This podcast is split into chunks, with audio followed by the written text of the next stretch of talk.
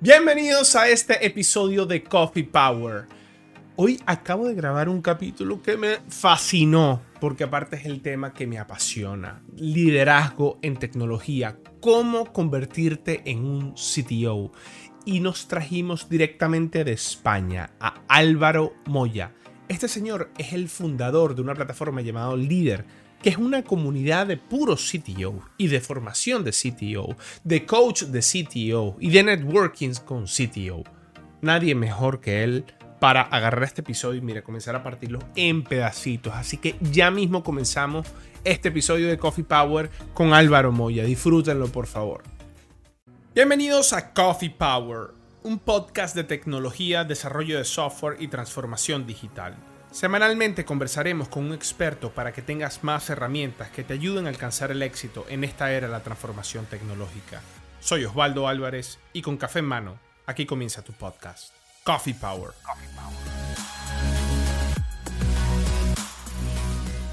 Y aquí tenemos a mi amigo, el hombre que sabe todo del CTO. Álvaro, ¿cómo estás, viejo? Muchas gracias, Osvaldo. Pues perfecto. Muchas ganas de compartir con la audiencia sobre, sobre este rol tan desconocido? Uy, hermano, te tengo que confesar que este podcast me encanta. Este episodio me encanta porque, porque también es lo que vivo, ¿no? Entonces, bueno, vamos a sacar de todo el provecho del mundo en este episodio. Y voy a arrancar. Todo el mundo sabe lo que es un CTO. Pero te voy a pedir que tú expliques muy brevemente qué es un CTO y ahí arrancamos. ¿Te parece?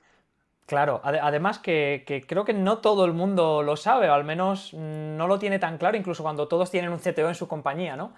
Em, para mí el CTO es la figura, digamos, que es la máxima responsable de, la tecnología de una, de una, empresa, ¿no? Pero al margen de cuál es el rol dentro de la jerarquía, que es simplemente la punta del iceberg, para mí lo importante es que es esa persona que cubre eh, tres áreas, ¿no? Eh, dentro de, responsabilizarse de toda la tecnología, sabiendo que la tecnología ahora mismo es clave en todas las empresas, tiene que tener esa parte de gestión de personas, tiene que entender y poder inspirar a personas, tiene que respirar negocio absolutamente y luego en último lugar está la parte de tecnología.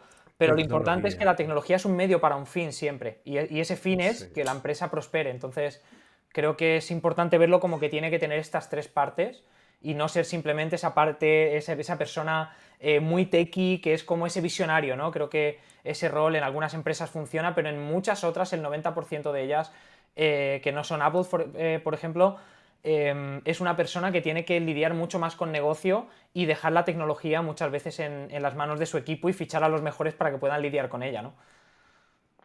Es así. Y, lo bueno es que esto, esto que vamos a hacer y todo lo que nos va a explicar Álvaro, te va a servir no solo para llegar a ser CTO de tu compañía, te va a llegar, te va a servir para que puedas ser líder de una organización, un líder de tecnología, un manager, eh, eh, puedes ser un vicepresidente de tecnología que no necesariamente tiene que ser un CTO, pero eventualmente llegar a ser este líder único, cabeza única que es el CTO eh, de cualquier compañía. Ahora Álvaro, ¿qué tipo de CTO pudiese ser? Em, bueno, aquí ah, igual, aquí hay muchas opiniones porque cada empresa pide una cosa diferente y sobre todo lo que se suele hacer es una distinción entre eh, los diferentes estados en los que está la empresa a nivel de madurez, ¿no? Entonces, eh, inicialmente el CTO de una startup pequeña no es el mismo que el de una scale-up y por supuesto no es el mismo que el de una gran corporación, ¿no? Entonces, eh, si nos centramos en aquellos que son los, roles iniciales a los que puede llegar cualquier persona que nos esté escuchando, porque es por donde se empieza, digamos un CTO de una startup eh, early stage, eh, serie A, máximo, em, bueno, tienes este tipo de CTO, por un lado, que tiene que encargarse de configurar toda la empresa, ¿no? La estás creando tú. Tú tienes las piezas del Lego tú creas esas piezas de Lego y las montas como tú crees. Y luego está el CTO de una, de una scale-up, que el, foco no es validar un, producto, no es validar eh, una solución que se quiere poner en el mercado para un problema concreto de los clientes, sino que es, ya hemos encontrado que este problema lo sabemos solucionar, la gente quiere pagar por ello, tenemos tracción y ahora hay que llevarlo al siguiente nivel, ¿no? Entonces en esa scale-up lo más importante es eh, jugar con todo lo que se sacrificó para, llegar a esta etapa de crecimiento, que normalmente son procesos, estándares, etcétera, y es el momento en el que hay que pasar a un nivel mucho más organizado, ¿no? ahí es mucho más... Antes era como más artesanal. Ahora te toca ponerle un poco más de estructura a la cosa. Exacto, automatiza todo lo que puedas. A su vez, el equipo que tiene que crecer tienes que estandarizar el proceso de hiring porque si no es inmanejable. Em, tienes gente que empieza a especializarse, ya no tienes tanta gente multidisciplinar, sino que tienes pues QA, tienes DevOps, tienes backend, tienes frontend, tienes mobile y ya no tienes una persona para todo, ¿no? Álvaro, y con eso que tú estás diciendo, eh, eh, en mi cabeza lo que está pasando es que son dos tipos completamente distintos de CTO y necesitas dos tipos distintos de leadership y, también de, delivery, ¿no? El, el, focus del delivery. Tú ves el CTO de una startup que no tiene procesos, no tiene regulaciones, hace básicamente lo que, lo que quiera ¿no? Es muy lindo, ¿no? Es muy lindo ese proceso donde tú no te tienes que enfrentar a equipos de seguridad, ni a corporaciones donde tienes regulaciones, ni tienes equipos de compliance, ni tienes equipos de auditoría, sino tú te enfocas en hacer tu software y ponerlo en producción así tenga 10.000 bugs, así esté inseguro, así tenga fallas. En cambio, el CTO que está en una corporación es un CTO que tiene que ya convivir con todo esto, ¿no? Convivir incluso hasta con la burocracia, con los procesos, con las personas de negocio. Me parece increíble lo que tú dices porque, porque sí, pues es, un dilema, ¿no? O sea, que también es una decisión de la persona, ¿dónde quieres estar?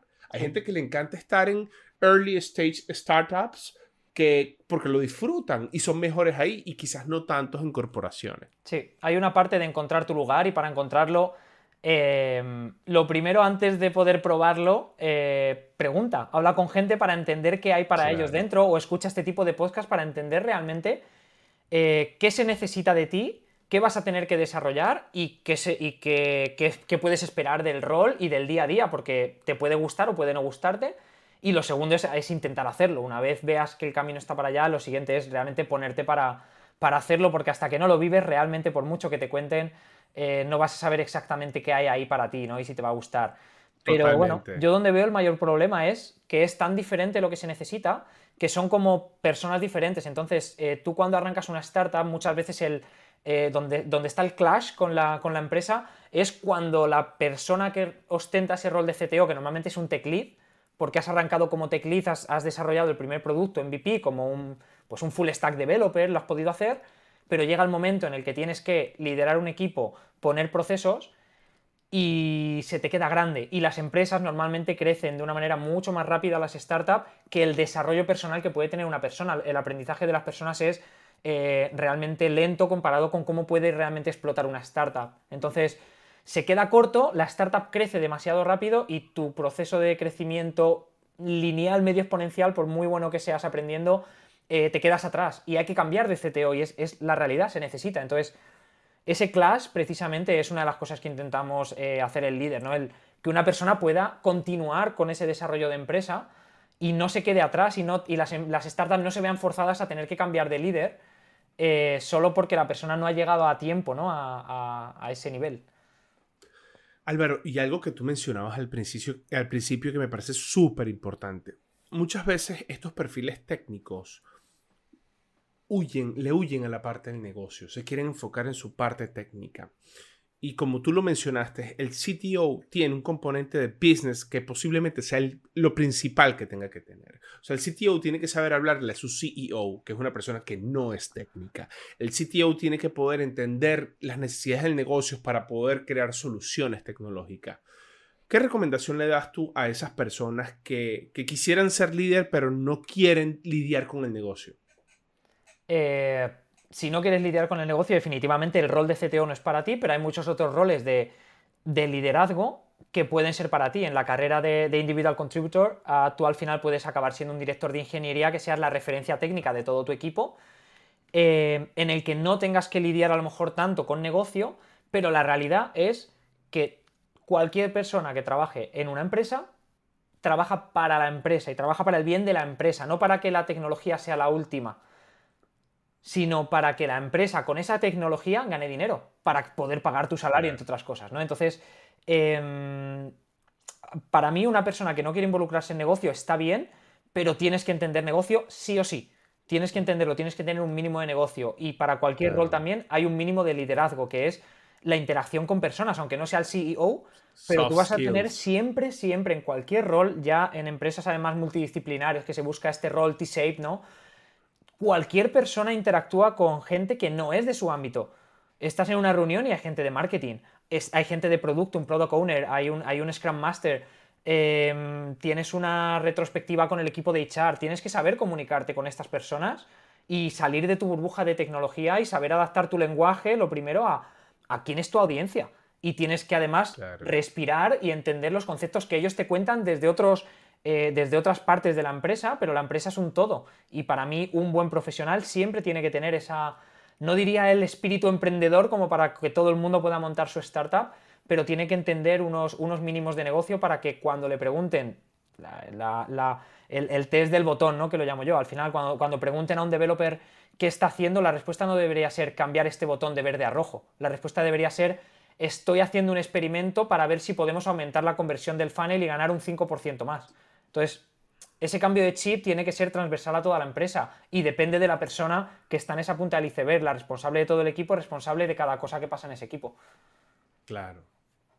Oye Álvaro, fenomenal todo lo que dices eh, eh, y muy de acuerdo contigo. Álvaro, ¿cuáles son los pasos que una persona o un líder o un developer tiene que hacer para llegar yo he visto que hay varios caminos y de hecho el, camino normalmente es, el, camino ideal, ¿no? De yo quiero ser Steve Jobs o yo quiero ser el, CTO de Google, ¿no? Al final, en, estas Big Four, em, para llegar siempre tienes que entrar estando desde bastantes puestos intermedios durante un tiempo. Es decir, puedes llegar a ser, pues a lo mejor CTO en una startup o en una scale-up y entonces saltarías a un rol intermedio tipo engineering manager en estas compañías para poder subir. Este es el caso más extremo porque mm, eh, CTOs de las Big Four hay cuatro, ¿vale? Pero, pero sí que es verdad que para llegar a una startup para mí el camino es, el camino más normal y más típico es eh, desde developer, ¿vale?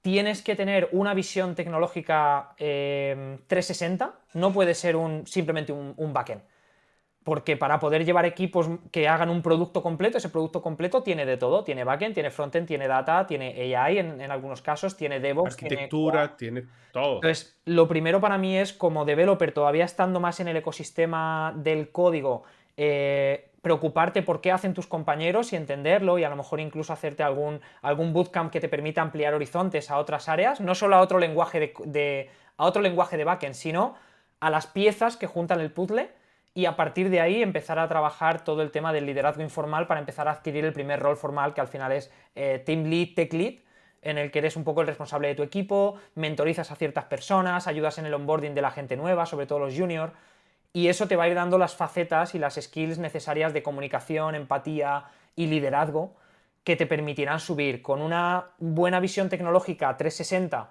que te permita resolver problemas en tu end, no solo cómo resolvería el problema desde la parte de visual o desde la parte de backend, sino el problema en conjunto, Systems Design, por ejemplo, Data Modeling, son los conceptos aquí más relevantes porque es pensar en los, en los problemas desde el alto nivel. Y con esa visión y, y unas buenas dotes de liderazgo, soft skills, tienes lo necesario para poder empezar a avanzar en la carrera. Tech Lead, liderazgo informal, te va a ir llevando a puestos de eh, management intermedio como Engineering Manager y a partir de aquí lo difícil es llegar a VP o CTO porque solo hay uno y entonces normalmente se suele necesitar un, salto lateral, ¿no? Normalmente hay que cambiar de empresa y es un plazo, para mí normalmente es un plazo si lo haces bien y, te, y realmente lo das todo, el 200% por tu desarrollo profesional, también en tu tiempo libre, sacando side projects, acudiendo a eventos, hosteando eventos, coordinando eventos, hablando en público, puedes llegar en un plazo de 4 o 5 años a estar en una, en una startup early stage donde tengas un equipo a lo mejor de 2-3 personas, pero ya seas ese CTO que está a cargo y eres el responsable de que del producto completo, ¿no? Yo diría que este es el camino. Y hay una alternativa que es al final la que seguí yo, que es, oye, yo soy tech lead todavía, tengo a lo mejor esa capacidad de liderazgo informal que me la he trabajado también en, en eventos y haciendo cosas y tengo a lo mejor esa visión más emprendedora ya desarrollada, y voy directamente a montar mi propia startup. Es mucho más arriesgado, obviamente, porque estás eh, pasando de cobrar a no cobrar, el tiempo que dure, el tiempo hasta que la, startup traccione, pero es hacer un MBA a lo grande. Para mí lo considero una inversión. sí, claro. Y, y es el, es el camino. Al final, eh, también la etiqueta de CTO la tienes desde mucho más tiempo antes y al final estás haciendo lo mismo, porque como tech lead, o sea, como CTO de una startup de uno, eres el CTO de ti mismo. O sea, eres un developer realmente, pero además de hacer desarrollo, pues ya estás teniendo ese overview de cómo harías el producto completo, te estás metiendo en validación del mercado, customer experience, customer journey, eh, customer survey, hipótesis, prototipado. Toda esta parte más que ahora lo llevan los product managers, la estás haciendo, porque una startup cuando empieza, eh, siendo francos, no tienes CTO, CPO, CO, CMO, CHO, no tienes el CEO. Es así, tienes el CEO con visión de negocio y el CTO que puede eh, llevar esa visión de negocio a un producto real en el mercado. Entonces, eh, si acaso tienes un CMO que se ocupa de la estrategia de marketing digital y tienes esa, ese triplete que es como el unicornio ¿no? de las startups. Pero, y toca hacer de todo, hermano. Claro, tiene, eh, para mí el rol de, early stage es, no es CTO, es CTPO y de hecho la P de producto tiene mucha más prioridad. Es más importante sacar un producto con filosofía lean al mercado, incluso utilizando herramientas no code, no codificando absolutamente nada y haciendo todo con automatizaciones, con el privilegio que tenemos a día de hoy de tener eh, todas las herramientas en el mercado como Babel, como, eh, como eh, Airtable, como Zapier. y entonces construir productos para validar la atracción y todo este mindset de producto y visión de negocio y de saber que lo importante es que el negocio vaya bien y en estas etapas que no hay dinero no puedes gastar dinero porque no hay dinero, tienes que tener una alternativa a codificar. Y esa filosofía es la que el tech lead tiene que desarrollar cuanto antes mejor para poder demostrar que tiene una visión de negocio mucho más allá de ver la tecnología como un fin en sí mismo, sino que lo ve como una herramienta para, para llegar y cuando la herramienta es, es, importante se usa y cuando hay otras herramientas mejores, más eficientes, más baratas, se usa otra. Y esa es la parte que me parece más relevante.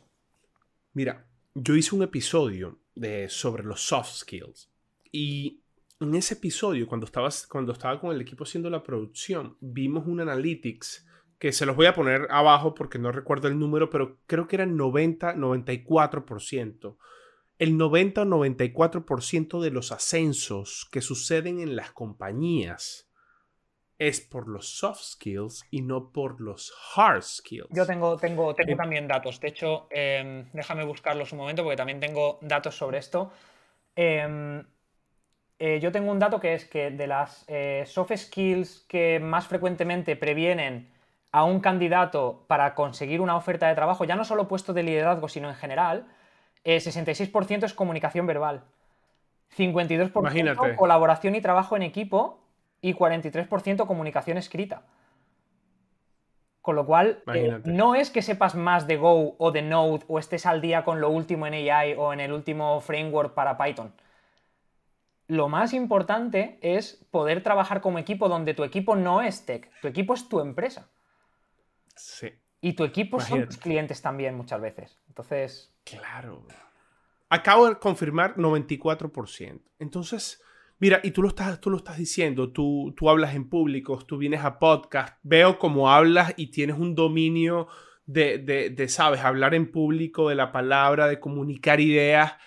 Y eso es un shortcut. ¿Sabes? En esta carrera yo pienso que esto es un, eso es un shortcut. Por o sea, si eso lo combinas con el conocimiento técnico, que veo que también lo dominas a la, a la perfección, es como, ¿cómo te digo? Es como la receta perfecta para un líder de tecnología. Es la receta perfecta. para mí es un equilibrio. Es un equilibrio porque no me considero que sea ni mucho menos ni de lejos el mejor técnico porque no le he podido dedicar el tiempo. Básicamente no le he dedicado 8 horas al día durante 10 años como para poder considerarme mejor técnico, pero sí que soy curioso y, esa curiosidad me ha abierto la mente. es un soft skill. Es, una soft, skill. exacto, que es como cultivar esa curiosidad que me ha permitido pues decir, oye, ¿qué hay más allá de lo que yo hago hoy? Mm, vale, o sea, yo puedo especializarme y seguir aprendiendo mucho, mucho más sobre lo que estoy haciendo hoy con Java, con Node o con Python. Pero, em, ¿qué hay más allá? ¿Qué hace mi compañero? ¿Cómo se conecta esta pieza con la otra? Y creo que esa es la parte que me ha permitido desde el principio ver, eh, ver, la solución completa y poder entonces orientar a cómo se hacía esa solución. Y llevo mucho tiempo fuera del código, pero eso no me ha impedido seguir curioseando sobre qué es lo último que va saliendo. Y también cuando tú potencias en tu equipo ese ownership técnico, porque tú no lo tienes y eres eres abierto con ellos y te muestras vulnerable y ellos saben que tu rol no es liderar eh, la parte técnica, sino que es liderar el conjunto y hacer de puente entre tecnología y negocio, em, ellos tienen que asumir el rol. Y cuando tú verbalmente les dices, vosotros asumís este rol, uno, les das un ownership para que ellos decidan, con lo cual se ponen las pilas y ellos buscan sus propias soluciones. Y lo, y lo segundo es que el estar al día de tecnología te viene por ellos, porque ellos sí que están todavía en, el, momento en el que están diseñando tecnología pura y son ellos los que están al día en la tecnología. Entonces, en cualquier conversación de café, en cualquier hangout virtual que haces por Slack en, el momento del, break, están hablando de esas cosas porque es lo que les apasiona. Entonces, la información de repente no la tienes que ir tú a buscar a, a, cualquier blog especializado, a HackerNoon o a TechCrunch. Te llega directamente de tu equipo y ellos además están buscando cosas de tecnología que normalmente aplican concretamente al problema que están solucionando cada día con el que conviven. Entonces, claro. te lo están trayendo ellos y si tú les das la facilidad de que lo implementen, eh, ellos van a, van a, estar motivados por implementarlo. Entonces, ceder esta parte te permite poder dedicarte a poder cultivar estas habilidades, como dices, de comunicación, de liderazgo, de visión de producto, etc. No, fabuloso. Ahora, Álvaro, imagínate estas personas em, que están, ¿sabes?, en un estado temprano de su carrera, pueden ser developer, eh, pueden ser tech lead en una célula Scrum, eh, eh, o son personas que tienen esta curiosidad.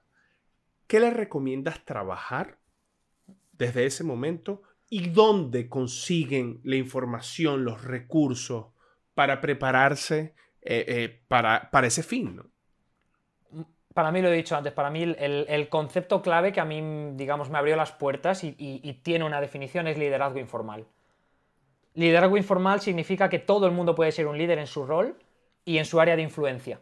No dependes de una etiqueta o de un, o de una, de un rol que te dé tu contrato, ¿no? Entonces, ¿cómo puedes practicar ese liderazgo informal para asegurarte que las habilidades que te van a pedir en el rol formal tú ya las vas curando y le vas enseñando a tu empresa o al, resto de empresas del mercado que las posees, como para poder entrar en ese rol formal por primera vez y que alguien te dé la oportunidad y apueste por ti. Cosas que puedes hacer. Dentro de la empresa, ofrece ayuda, di que sí a todo, cualquier iniciativa que surja, di que sí, cualquier iniciativa cross-team con otros equipos, di que sí. Trabaja con gente nueva, oblígate a conocer a otras personas, interactuar con gente que no te conoce, eh, hablar con gente sobre todo que está fuera de tech, proyectos que sean cross-functional con marketing, con producto, di que sí a todo.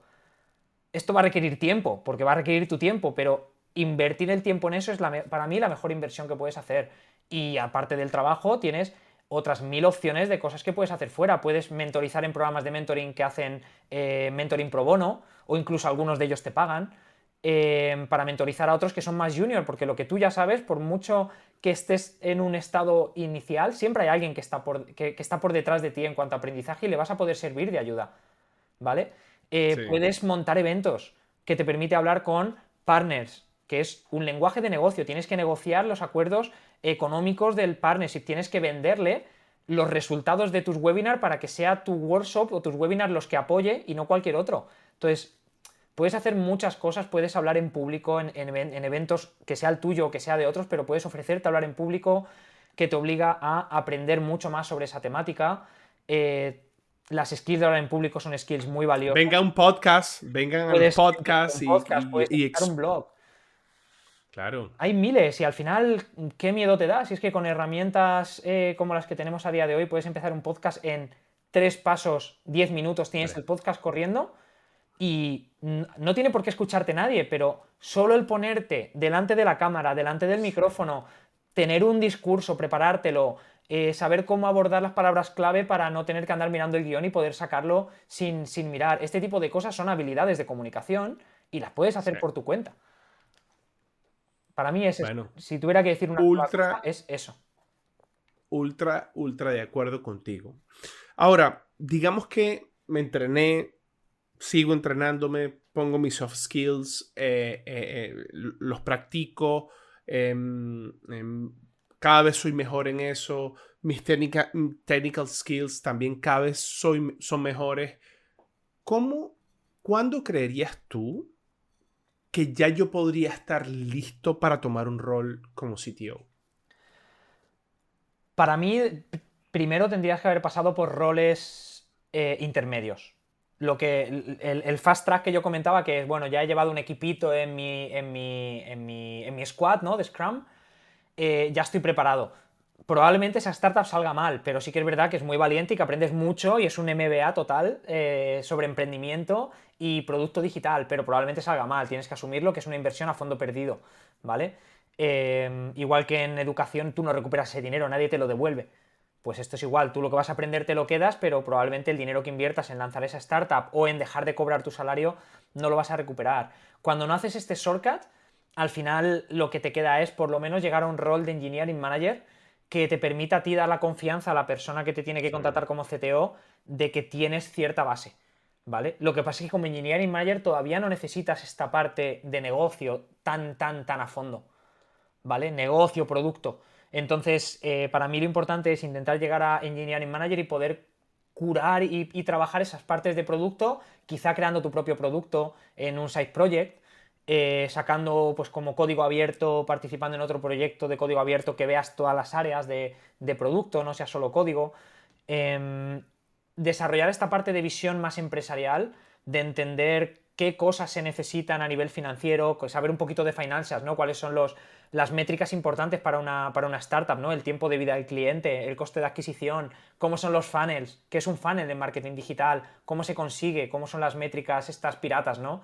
El, funnel pirata. Em, hay muchas ideas que tú puedes ir cogiendo y, al final lo importante es entender que, bueno, tecnología es una de las herramientas, pero se tiene que compaginar con las otras. Y, y en este punto creo que si tú vas a una entrevista, vas a demostrar lo que cualquier otro engineering manager, pero teniendo esta parte de negocio, de hablar directamente con el CEO, que será probablemente quien te entreviste, aquí es donde puedes dar el salto de calidad y marcar la diferencia. Y es hablar de tú a tú con él desde el punto de vista de negocio. Fuera tecnología, eh, que tú lo puedas explicar el roadmap tecnológico que te han planteado en el business case, por ejemplo, y no uses ni una sola palabra de jerga técnica, ni una sola eh, abreviatura, eh, nada de AWS, que, RDS, ah, nada, nada de jerga. Es simplemente, mira, lo que vamos a construir es primero el esqueleto, luego vamos a construir la parte de interfaz, ¿no? Lo que va a ver el cliente. Esto se va a conectar con, eh, digamos, el cerebro del motor. Utilizar este tipo de similitudes, al final vas a conectar con ese CEO y va a ver la diferencia. Este tipo de cosas yo creo que puede ser la forma de llegar, pero mínimo diría ese rol de engineering manager para, para poder dar esa confianza ¿no? al otro lado.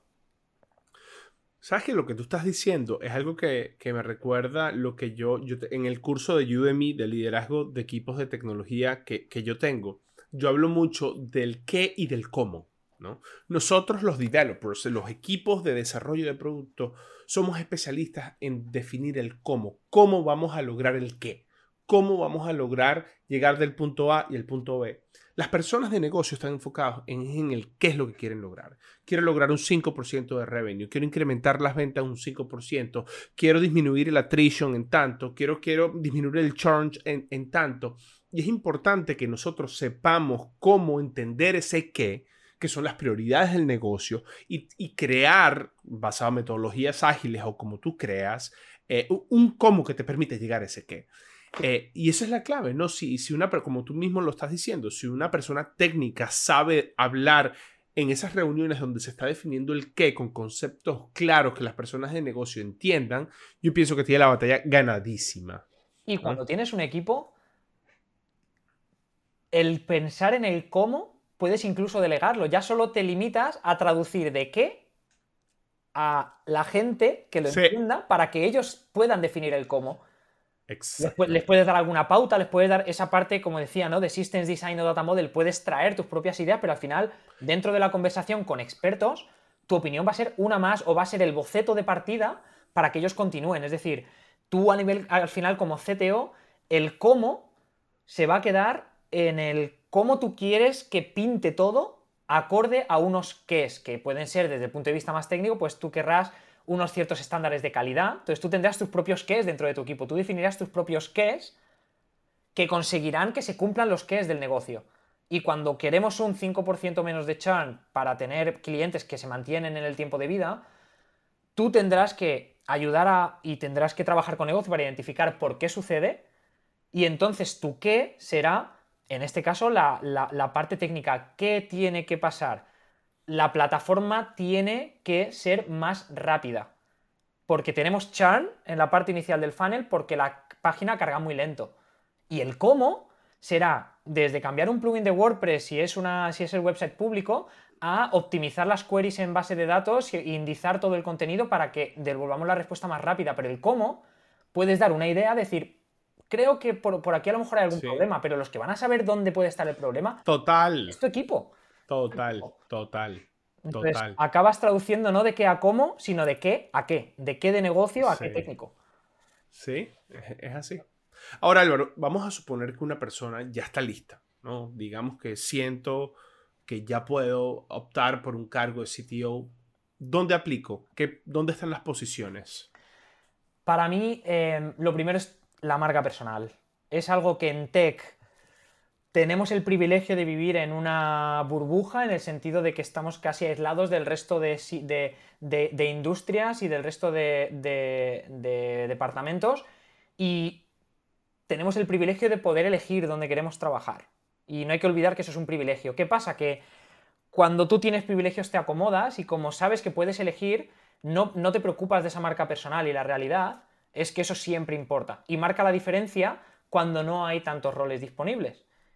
Y en, una, en un entorno como es liderazgo, donde no hay tanta gente, em, se van a pelear por ti si demuestras lo que tienes que demostrar, pero para poder demostrarlo, tienes que decirle a la audiencia, estoy aquí, tengo madera de líder y quiero ser CTO, o ya he sido CTO y quiero seguir al siguiente reto. Entonces, el, preocuparte por decir claramente lo que buscas y cuál es, digamos, tu posicionamiento, es lo primero para que la gente pueda acudir a ti. Eso es lo primero. Entonces, para mí la entrevista o donde, primero antes de buscar es preparar esa entrevista mucho antes, con esta, con esta marca personal, cuidar tu perfil y sobre todo hacer. Para mí la marca personal, al margen de que tu, tu, headline en LinkedIn diga exactamente lo que eres o que quieres ser un CTO o que ya eres CTO, es que lo demuestres con el ejemplo. Y eso se demuestra con todas esas cosas que he comentado, como hostear eventos, acudir a eventos, tener una red eh, conectada, realmente conectada, que tú conozcas a esa gente porque esa gente es la que te va a recomendar. Y te va a recomendar no si sabe que simplemente buscas un rol de CTO, sino que sabe lo que eres y cómo trabajas como para poder recomendarte, porque están poniendo su, credibilidad en juego. Entonces, eh, lo demuestras con este tipo de cosas, lo demuestras ofreciendo ayuda siempre a todo el mundo. Aunque no esté en tu empresa, ofrece ayuda, porque esas son las personas que luego van a hablar de ti. Y una vez tienes esto, puedes ir a portales especializados, para mí portales especializados como Angel Co. Eh, hay también muchas ofertas en LinkedIn, pero es verdad que eh, puestos de alto nivel, sobre todo, una vez ya pasas el, rol de Engineering Manager hacia arriba, tipo VP, eh, Director o, o incluso CTO, normalmente se mueven en redes privadas. Sí sobre todo porque hay muchas veces que como hay este clash que comentaba entre el CTO que está empezando, ya no da la talla, hay que cambiar, esto no es algo público, no es algo que se comente porque es una relación muy difícil, probablemente sea un co-founder, ¿vale? Es, muy difícil gestionarlo, entonces esto se mueve normalmente a través de headhunters. Conecta con Headhunters. Eso te iba a decir. Hay Headhunters especializados en, esto, en estos cargos ejecutivos. Especializados. De hecho, nosotros, eh, también. por ejemplo, trabajamos con Warren Beasley, que trabaja sobre todo en UK y US. Eh, Warren Beasley y su, alias es The CTO Recruiter. Entonces, es, un reclutador especializado en CTOs. Nosotros, como líder, estamos especializados en CTOs. Entonces, eh, buscar este tipo de headhunters, aproximarte a ellos y no como mucha gente dice que no quiero eh, no quiero más contactos de recruiters. Vale, pero es que si das con el recruiter adecuado, que realmente se preocupa por ti, por tu, por tu desarrollo personal y te pone a ti en, el centro y hay recruiters que ya hacen esto, de repente esa persona se puede convertir como en tu agente de fútbol. Que entienda lo que quieres, que entienda cómo vas creciendo y que tú le puedas coger y con una sola llamada o un WhatsApp decir, estoy buscando algo nuevo, me gustaría trabajar en este tipo de empresa, con este tipo de equipos, este tipo de metodologías. Y ese recruiter, ese headhunter, lo va a buscar por ti porque hay tanta demanda de esto que si tú te posicionas y tienes los contactos adecuados, vas a poder llegar allí. Pero lo primero es anunciar a tu público, a tu audiencia, yo quiero estar ahí, dar pasos, en público, y muchos de esos pasos en público es hablar en público, tener un blog, tener un podcast, etc. Y por último, el ir a estas personas y trabajar esa relación y tener ese engagement para que sean las que directamente o te recomienden a otras a las ofertas que ellos reciban o te traigan ellos mismos las ofertas a ti porque consideran que tú eres un buen, eh, eres un buen candidato para ellos, con lo cual es un win-win para ellos. Van a poner un buen candidato en una buena empresa y ellos van a llevarse una comisión. Entonces, eh, ese servicio está ahí para algo. Headhunting. Mira, y, lo que tú, basado en lo que tú dices, eh, lo que es la reputación, o sea, la reputación que tú tienes en la industria, pero también atado a lo de los headhunters, tú comienzas a tener una reputación en los headhunters, porque ellos son una red también. O cuando necesitan estos cargos, normalmente se hablan entre ellos y ya ellos más o, menos tienen sus, sus candidatos perfilados y pasa lo que tú dices, ¿no? Que se convierte como en agentes tuyos, eh, que me parece increíble. Mira, eh, quiero dar otra recomendación, eh, que es esta, hay una página que se llama Co-Founders Lab. Y esto es para startups que están comenzando. Normalmente están los proyectos, las iniciativas y hay una persona donde dice, mire, estoy buscando un CTO, estoy buscando al, técnico, estoy buscando un CMO, estoy buscando un CFO. Y es como un Tinder, pero de founders, que me parece interesante para la opción 1, ¿no? Si te quieres ir a una startup como CTO, eh, puede ser buen eh, momento para, para contactar gente y hacer tu networking por ahí. Sí. Eh, de hecho, ampliando lo que es este Co-Founder Lab, em, un buen sitio para, buscar para este rol de early stage, de verdad empezar desde cero, crearlo tú, es cualquier aceleradora o incubadora que hay ahora mismo, que al final esto ha explotado en los últimos años. Y en todos los países tienes aceleradoras de startups, eh, incluso verticales por, industria, con lo cual, si hay una industria que te fascina, como puede ser gaming, AI, travel, eh, puedes ir a startup concretamente de ese sector, con lo cual vas a estar haciendo lo que te gusta en el sector que te gusta, que además es, un poco donde tú quieres tener un impacto, o a lo mejor donde tienes el expertise por las empresas en las que has trabajado como developer, ¿no? Entonces, eh, hay muchas aceleradoras y el rol clave que les falta son los CTOs. Lo digo por experiencia porque ayuda a bastantes aceleradoras a ponerles en contacto con estos roles o hago yo de consultor interino mientras van encontrando hasta que encuentra la persona, yo entrevisto a esa persona para ellos y es el rol que falta. De hecho, algunas aceleradoras, como aquí en, aquí en España, tienen eh, departamento de HR concretamente para buscar a los roles que faltan y el 90% de lo que buscan es, son los técnicos, es la parte de, de esas tres patas, ¿no? De CEO, CMO, CTO, el 90% de la labor de ese HR es trabajar para buscar eh, roles técnicos. Es así. Álvaro, ¿cómo es una entrevista para un candidato de CTO? ¿Y cómo prepararse ¿no? para esa entrevista? Bueno, a mí lo importante, pues, CTO, incluso niveles más, más bajos, porque no todo es CTO, pero eh, el, cambio fundamental es que a, nivel técnico pasas a tener la necesidad de entregar algo de alto nivel, ese design systems, como, como, como comentaba, eh, un modelo de datos porque te proponen un caso en blanco, ¿vale?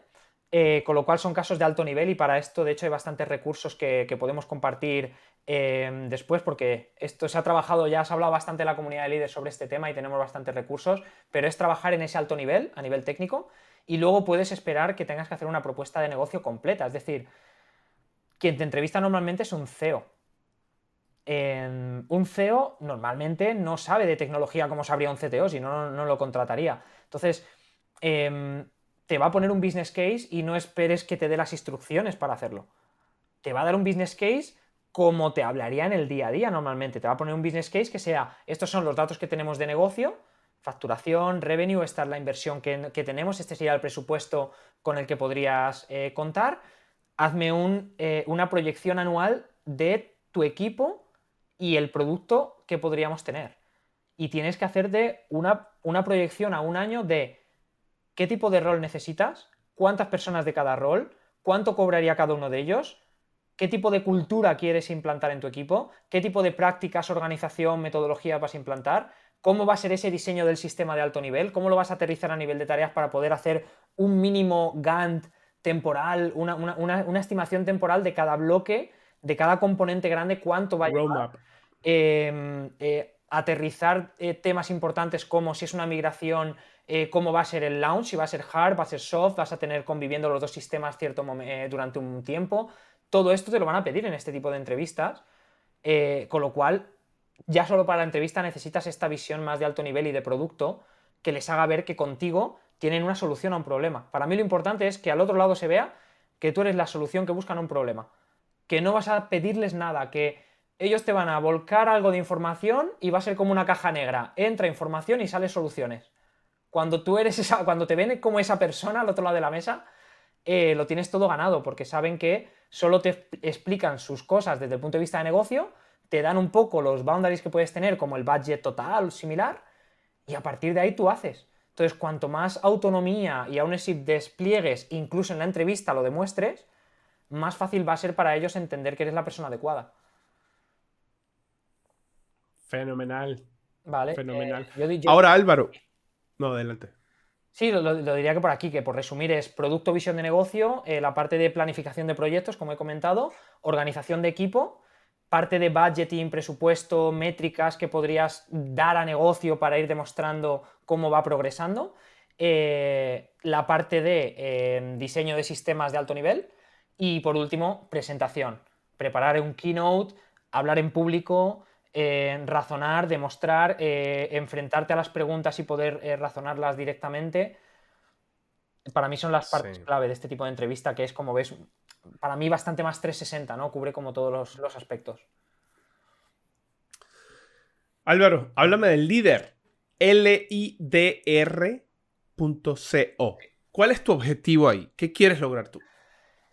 Líder es un ecosistema para este tipo de roles.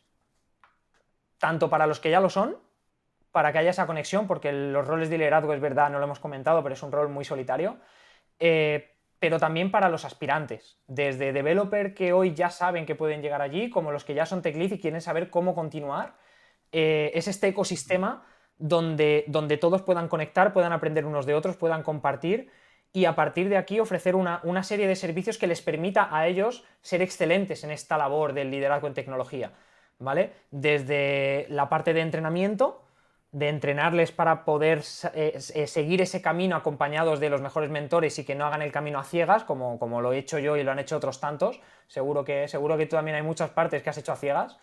Em, entonces la idea es em, darles un poco esa cobertura, esa, no esa protección, sino esos apoyos que, que yo no tuve para que ese camino sea mucho más limpio, más ligero y sobre todo que puedan desplegar todo el potencial desde el principio y no que lo vayan descubriendo conforme se van equivocando, ¿no? Entonces, pues es training, es mentoring y a su vez es coaching con el exterior. Es decir, si hay tanta demanda como comento y hay tan poca oferta, si concentramos la oferta, esto va a ser muy apetitoso para los mejores Claro. Entonces, este ecosistema ofrece también un job board exclusivo que es solo para roles de liderazgo remotos, no remotos, pero es solo roles de liderazgo de engineering manager en adelante. Entonces, eh, tenemos puestos en Revolut, tenemos puestos en startups de toda Europa, eh, en startups no code que están creciendo muchísimo, como Landbot. Eh, entonces, bueno. Oye, yo soy fan de Landbot, soy súper fan de Landbot. Pues sé que es de Barcelona, lo estoy usando para unos proyectos, increíble. Em, es, un ecosistema, entonces todo lo que puede necesitarse un ecosistema muchas veces son servicios que vienen de fuera, que van a beneficiar al, ecosistema, a las personas de dentro. También habrá partners que quieren tener sus marcas delante de estas personas porque van a ser los decisores de compra del futuro. Claro. A lo mejor es eh, Lambot es el siguiente Typeform, que para mí lo será eh, el potencial que tenga de que tu marca, Increíble. tu empresa la use eh, Typeform para mm, temas legales o para ser la plataforma de echar o para que sea eh, la plataforma que usan para gestionar los viajes de empresa, mm, lo que sea, tienes un gran potencial allí, ¿no? Entonces, pues es ese ecosistema en el que todo sucede. Una parte es training, pero otra, otra gran parte es tanto hiring como la propia, la propia comunidad y eventos casi, casi, iba a decir diarios, pero sí semanales, ¿no? Eh, para que la gente también pueda aprender desde un punto de vista, hay, una parte que siempre va a ser gratis, ¿no? Esta filosofía de, open source, de manera que la gente pueda entrar a roles de liderazgo simplemente comprometiendo su voluntad y su tiempo, que es como empieza todo para el liderazgo informal. Para poder practicar, el escenario está ahí. Si tú quieres tener una, una eh, ser speaker y quieres hablar de tu temática, el escenario de líder va a estar ahí, con lo cual es un poco facilitar la vida a aquellas personas que no saben por dónde empezar que sepan que tienen un montón de personas y líderes de mucha referencia para poder abrir un chat y preguntar, oye, ¿cómo hiciste tú esto? Oye, ¿te puedo hacer una pregunta? Entonces, eh, creo que esta idea de líder, creo que la, mejor definición es ecosistema. Miren, señores, ustedes en esta carrera necesitan coaching. Y este señor tiene una plataforma perfecta para el coaching, para el mentoring. Necesitan relacionarse y trabajar en su reputación. Este señor en su plataforma tiene la plataforma para que usted se conecte con referentes en industrias a nivel mundial y pueda aprender de los que saben. Y aparte, el Coffee Power se va a convertir en el podcast oficial del líder. Eh, no, Álvaro. No, claro. No, a todo el mundo, por favor, ingresen a la página eh, de líder y contacten a Álvaro. Eh, es un rockstar, es un super crack. Y Álvaro, quiero agradecerte por el tiempo y por todas estas enseñanzas que nos dejas en este espacio de Coffee Power. Sin duda, es un placer y, al final, em, si hablara con una persona que no hace formación, pero tú eres el primero que tienes este, este curso, que es de los únicos que hay a nivel, eh, a nivel internacional, ¿no? Em, hay muy poca, hay muy poca, hay muy poco contenido, muy poca información sobre este, sobre este mundo de liderazgo en tecnología y la realidad es que, opinión personal, va a ser el rol más demandado dentro de, dentro de 5 o 10 años. Va a estar muy por encima de un rol de, de BI, de un rol de Big Data, de un rol de AI, como ahora mismo lo son, que es el rol técnico, pero es que la, si, si la base de programadores va a duplicarse en menos de 10 años, que es lo que va a suceder, y, y más después de la pandemia, eh, la pregunta es, ¿coding bootcamps? Hay infinitos, gratis, de pago, premium, super premium. Ahora, ¿quién va a liderar a ese conjunto de 30, 35 millones de developers a nivel mundial? Porque no que necesitan otros skills para ellos. Entonces, claro, exacto. Hay un momento. Bueno, ya hay, ya hay, ya hay, ya tenemos. Ya tenemos, Álvaro. aprender haciendo va a dejar de ser suficiente y no podemos estar simplemente eh, no compartiendo el conocimiento, no compartiendo los aprendizajes. Entonces llegaba un poco el momento de decir, vamos a poner todo junto y que quien venga ya no se tropiece, porque llevamos muchos años desde la burbuja de las .com y, el despliegue un poco de Internet de que las startups, el CTO de cada una de las startups, se ha tropezado en lo mismo que se ha tropezado el que iba adelante. Entonces, eh, no tiene sentido. Vamos a empezar a hacerlo bien como, como, como sociedad, ¿eh? no hablo de líder, hablo de que en general este conocimiento debería ser compartido, por, con lo cual estar aquí y poder compartirlo con, la enorme comunidad que tienes en Coffee Power es, un placer, es un placer. No, hermanazo, el, placer es todo, es todo, nuestro y me encanta lo que tú dices porque me conecto muchísimo. O sea, eh, una de las razones por la que yo también hago el podcast es porque yo quiero dar. Sabes, yo he recibido y, he sido muy afortunado en mi carrera y, muchas personas me han dado. Y, nosotros a veces tenemos ese concepto de que tenemos que, que, dar, pero alguien nos tiene que dar algo a cambio. Y, eso no es así. Tú tienes que dar, tú tienes que dar, tú tienes que agradecerle a la vida, al mundo, a la Matrix, como la quieras llamar. Pero tú tienes que dar y no tienes que estar esperando algo a cambio, tú simplemente tienes que estar dispuesto a entregar. Fíjate, em, las personas que de alguna manera se han sumado al podcast, ¿no? Y quieren contribuir, y, sabes, y te lo digo, para mí, para mí es un esfuerzo porque me cuesta sacarle el tiempo al podcast, pero bueno, pero me, sabes, me pongo bien específico, soy bien disciplinado y logro, y logro hacerlo. Pero la gente tú ves que también está ese espíritu de, compartir conocimiento y de, de, gente que también quiere apoyar. Y lo que tú estás haciendo es buscar conglomerar todas esas personas, que me parece fabuloso y de verdad Álvaro te quiero felicitar porque es una de las, o sea, me, te va a ir increíble, es una iniciativa de verdad que, que, que, que le veo muchísimo potencial y de una vez te digo que estamos aquí a tus órdenes para lo que necesites. Pues así será. Y hablando de esto y ya para despedir, para mí una de las, em, de las frases que guían mi vida es eh, dar, tú tienes que dar para recibir, pero no tienes que dar para recibir. Es decir, si tú quieres recibir algo, en algún momento tú primero tienes que haber dado. Eso seguro. Sí. Ahora, que tú hagas el dar para recibir es lo que cambia. en el momento, claro. tú das para recibir si no das, no vas a recibir. Ahora, no das para recibir algo a cambio. Claro. Es simplemente, es una máxima. Tiene que estar por delante el dar, give first, y luego en algún momento podrás recibir o no. Pero no lo tienes que hacer por eso. Por eso, para mí, el camino del liderazgo informal es siempre decir que sí. ¿En qué puedo ayudarte? El mejor saludo que puedes hacer en LinkedIn si quieres que te acepten el 100% de las personas es un tip brutal. Es, hola, he visto tu perfil, me gusta lo que haces, ¿cómo puedo ayudarte? ¿Hay algún área en la que yo, desde mi punto de vista, que hago esto, esto y esto, puedo ayudarte? Oye, curiosidad sobre su perfil, haber realmente mirado a esa persona y entender por qué podéis conectar y por qué tú le puedes aportar algo a esa persona y no qué te puede aportar ella a ti. Olvídate, olvídate. Y vas a hacer muchas cosas gratis, mucho, mucho, mucho tiempo, pero luego efecto compuesto, efecto compuesto y crecimiento exponencial. Es así. Entonces hay que ser, como tú dices, muy disciplinado porque hay mucho tiempo que no vas a ver nada. Vas a pensar que lo estás haciendo para nada, pero es mentira. Es mentira. Todo lo que haces tiene un efecto y después de tener 14.000 posts en el blog y tener 10 suscriptores, de repente se empieza a crecer y cuando empieza a crecer el efecto es compuesto. Entonces eh, siempre hay que dar, siempre, siempre, siempre. Así que es un placer tener a alguien como tú con, con toda la responsabilidad que tienes en tu rol real, ¿no? En tu rol eh, formal, que sigas haciendo este tipo de iniciativas como este podcast y que siga dando contenido regular de valor para, toda la comunidad, ¿no? Entonces, eh, lo dicho, gracias a ti porque son este tipo de cosas las que van a cambiar el mundo a futuro, seguro, seguro. Gracias, hermano. Gracias. Te agradezco, Álvaro. Por tu tiempo. Nos vemos en otra oportunidad. Por supuesto.